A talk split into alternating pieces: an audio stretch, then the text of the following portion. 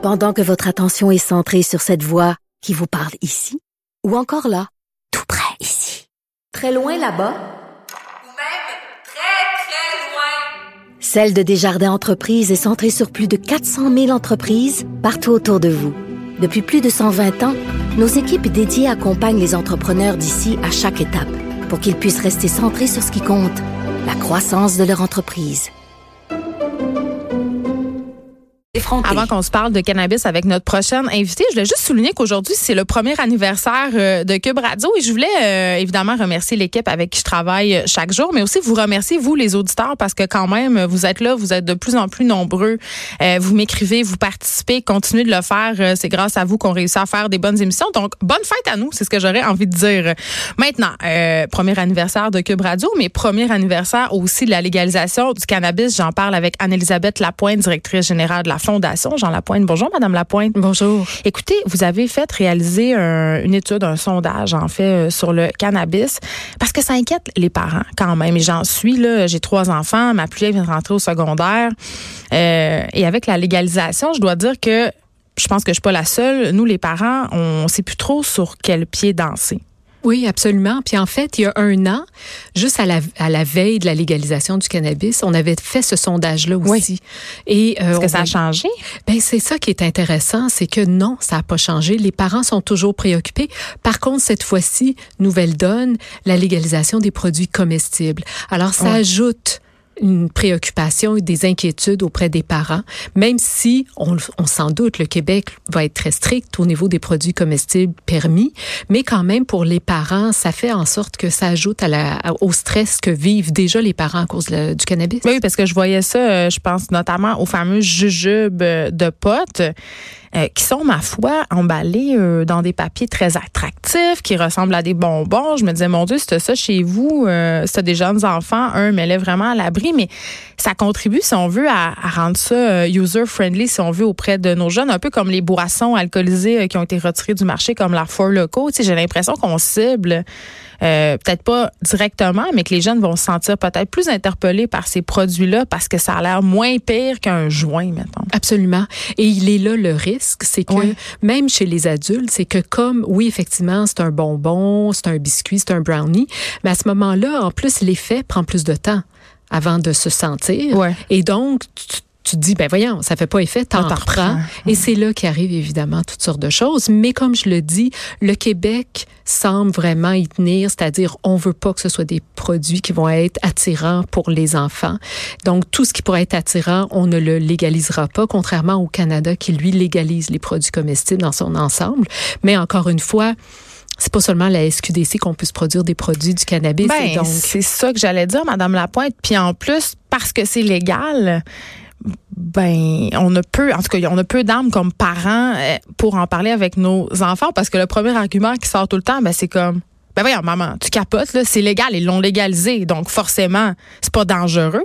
Oui, exactement. Alors que la raison première pour qu'on le Canada a décidé de légaliser, c'est pas parce que c'est pas dangereux, c'était justement pour l'encadrer davantage. Ce qui fait que ça complique effectivement comment est-ce qu'on peut euh, discuter avec le jeune et trouver d'autres arguments que celui-là. Par contre, même si c'est légal, ce n'est pas pour nos ados, c'est 18 ans Ben, et c'est plus. comme l'alcool, on le sait qu'ils vont l'essayer. On le sait. Et c'est et mais ça c'est un autre sujet parce que je pense qu'au niveau de l'alcool, on a beaucoup beaucoup de chemin à faire parce Ben oui. que l'alcool c'est dangereux. Donc euh, effectivement, nos jeunes vont consommer de l'alcool euh, bien avant 18 ans. Le cannabis aussi les statistiques le démontrent. Donc qu'est-ce qu'on fait pour réduire les risques ou pour retarder la première consommation de notre jeune, c'est là qu'il faut aller s'outiller. Bon, c'est ça. Pa- Parlons-en, Madame Lapointe. On a l'impression, justement, peut-être à cause de la légalisation, que le cannabis peut poser des problèmes de dépendance, mais pas aussi pire que les autres drogues. Tu sais, on est encore dans cette idée-là de la drogue douce. Oui, absolument. Et aujourd'hui, normalement, nous, on n'en parle plus. Ça fait longtemps qu'on ne catégorise plus les substances comme étant des drogues douces ou des drogues Mais dures. ça reste dans l'imaginaire. Ça reste. On, a- on continue à croire que le cannabis, c'est naturel, c'est moins dangereux, il y a moins de risque de développer des dépendances, alors que c'est faux. C'est une drogue comme une autre. Elle a des effets différents, propres à sa Vous les voyez ça à la maison, euh, Jean Lapointe, les problèmes de dépendance au cannabis? On en voit. C'est pas, c'est pas ce qu'on a le plus souvent. On a environ 10% de la clientèle qui vient pour un problème lié au cannabis. Mais ça peut venir avec d'autres dépendances aux drogues. Absolument. Ouais. Mais euh, ben chez nous, c'est encore la première substance, c'est l'alcool. La deuxième, c'est le cannabis. Donc, c'est encore le portrait des gens qui font des demandes d'aide, les adultes, les 18 ans et plus. Et puis, au niveau du cannabis, on voit effectivement qu'il y a une dépendance, mais c'est vrai que ça prend du temps avant d'arriver en traitement pour le cannabis parce que la plupart des gens sont fonctionnels ou se croient fonctionnels et, Ouais. et donc et ne voient ça, pas dire ça. Oui. Se croire fonctionnel. parce que les gens autour le voient qu'ils ne le sont pas ou moins, mais pour eux, ils sont encore très fonctionnels. Et encore une fois, c'est oui, mais c'est juste pour décompresser, c'est le soir pour m'aider à dormir ou c'est si. Et on a toutes sortes d'excuses comme pour n'importe quelle autre substance. Mais ce qu'on sait, c'est que effectivement, si l'adulte croit ça, le jeune aussi va aller croire Mais l'exemple, c'est encore euh, le premier. euh, le parent. ouais. Effectivement. Alors, c'est pour ça qu'il faut essayer d'outiller les parents puis de les instruire, les éduquer. En 2019, on en est où là, par rapport au cannabis? Ben c'est ça, on en est où? Parce qu'un truc que j'ai trouvé assez particulier dans le sondage que vous avez mené, c'est le genre de déni dans lequel plusieurs parents semblent vivre. Oui, et on a fait d'ailleurs, quand on va visiter notre site soyonsclairs.ca, Oui. on voit une capsule vidéo avec Jean-Marie Lapointe qui euh, pose des questions à, tout, à des parents et des enseignants. Mm. Et dans les réponses, on voit justement des parents qui sont convaincus que leur adolescent ne s'est jamais fait offrir du cannabis et qu'il n'en a jamais pris. 91% des parents croient improbable que leur jeune consomme ou ait consommé du cannabis. Alors que c'est 31 des adolescents qui ont déjà consommé. Ça veut dire que, effectivement, il y a vraiment une déconnexion, un paradoxe en ce que croit le parent et la réalité. Parlons-nous peut-être? Oui, effectivement. Et c'est, vers ça que nous, on veut aller. C'est, en plus, ce qu'on sait, c'est que les adolescents font confiance à leurs parents en matière de substances, d'alcool et des drogues, Ah, de pas façon pensé. générale. Oui. Alors, l'enfant ira pas nécessairement parler, le parent ose pas, mais euh, c'est vous l'adulte osez. Ouvrez le, le dialogue avec votre jeune, mais renseignez-vous avant, renseignez-vous sur les risques, la loi, puis aussi, c'est quoi ma position? Ben ça, c'est ou du- contre? ben, c'est dur. Moi- Moi-même, je la connais pas, ma position. Ouais, ben c'est ça. Donc là, euh, vous avez encore un peu de temps avant que peut-être votre adolescente vienne vous poser des questions. Mais mais moi, j'aime mieux en parler avant. Je me dis qu'elle arrive pour me poser des questions parce que j'imagine que quand ils viennent poser des questions, le loup est déjà dans la bergerie. Moi, je, moi, je pense de même. Oui, c'est sûr. Ben, il y, a- y déjà une curiosité. C'est Ouais. sûr que nous, on rencontre au-delà de 100 000 jeunes par année à travers le, le Québec. Ouais. On rencontre 85% des jeunes de première secondaire à qui déjà on commence à discuter de tout ça. Mais après ça, ils sortent ils sortent de, l'école, vers qui ils vont se tourner? Vers les parents. Donc, c'est ça, c'est de se questionner. OK, c'est quoi ma position? Si j'apprends que mon enfant consomme, je, je réagis comment? Est-ce que je, je pogne les nerfs ou au contraire, va falloir que je prenne une coupe de respiration puis que je sois capable d'en parler calmement? Ouais. C'est ça. C'est chaque parent est différent. Comment on devrait en parler? C'est quoi le discours? Parce que, en tout cas, pour avoir déjà consommé moi-même, c'est pas un secret pour personne. Là, j'ai pas l'impression que le discours euh, coercitif fonctionne le mieux. C'est pas celui qui fonctionne le mieux. là. La, peur, puis le, tu vas être en punition pour deux ans. c'est- Ça marche pas. Ouais. Donc, c'est sûr qu'il faut être conséquent aussi avec notre déjà notre modèle de parental, Ouais. mais en même temps, c'est sûr qu'il faut discuter, puis il faut essayer de comprendre d'abord pourquoi. Pourquoi mon jeune euh, a consommé? Que- C'est quoi là? Est-ce que c'était la pression des pères? Est-ce que c'était la curiosité? Est-ce que c'est parce que tu veux être cool, tu penses que tout le monde le fait? Et euh, moi aussi, j'ai un adolescent à la maison, puis euh, effectivement, il a fallu discuter de ça. Et ce que j'ai compris, c'est que lui subissait beaucoup de pression des Ben, pères. pour être dans le gang, c'est important à cet âge-là. Absolument. Sauf qu'en même temps, j'aurais tendance aussi à dire que, euh, en ce que je vous pose la question, euh, Madame Lapointe, essayez, est-ce que c'est grave? Parce que c'est l'âge où on fait des expériences. Oui, écoutez, la question, elle est, elle est vraiment importante et pertinente. Ouais. C'est pas évident de répondre à cette question-là parce que, sans vouloir dramatiser, ch- chaque consommation, même une première consommation, peut avoir des effets qui sont néfastes. Chaque adolescent est différent.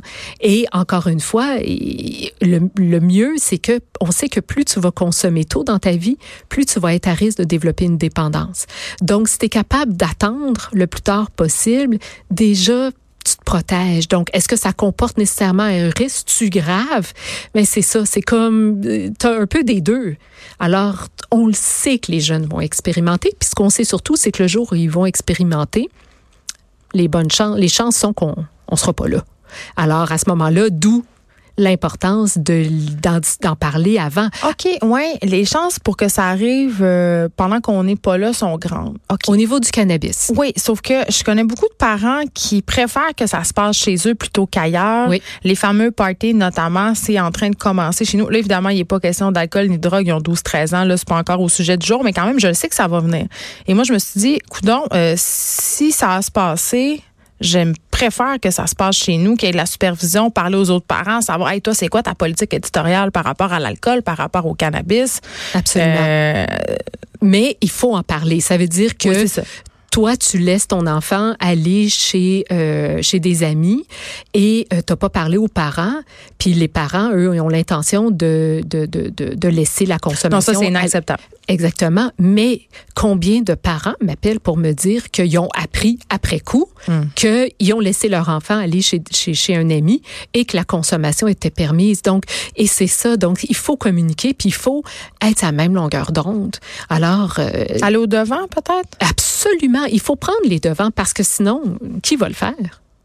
On va arriver devant un fait accompli, puis tu vas faire, OK, il me semble que j'aurais dû peut-être aborder le sujet et ne pas me gêner pour parler aux parents, quitte à avoir l'air de la mère un peu, euh, un peu nerd. La mère qui s'occupe de ses enfants? Oui, la mère. Merci, j'ai dit nerd, mais oui, Ben. tout à fait. Mais il y a aussi les préjugés des parents.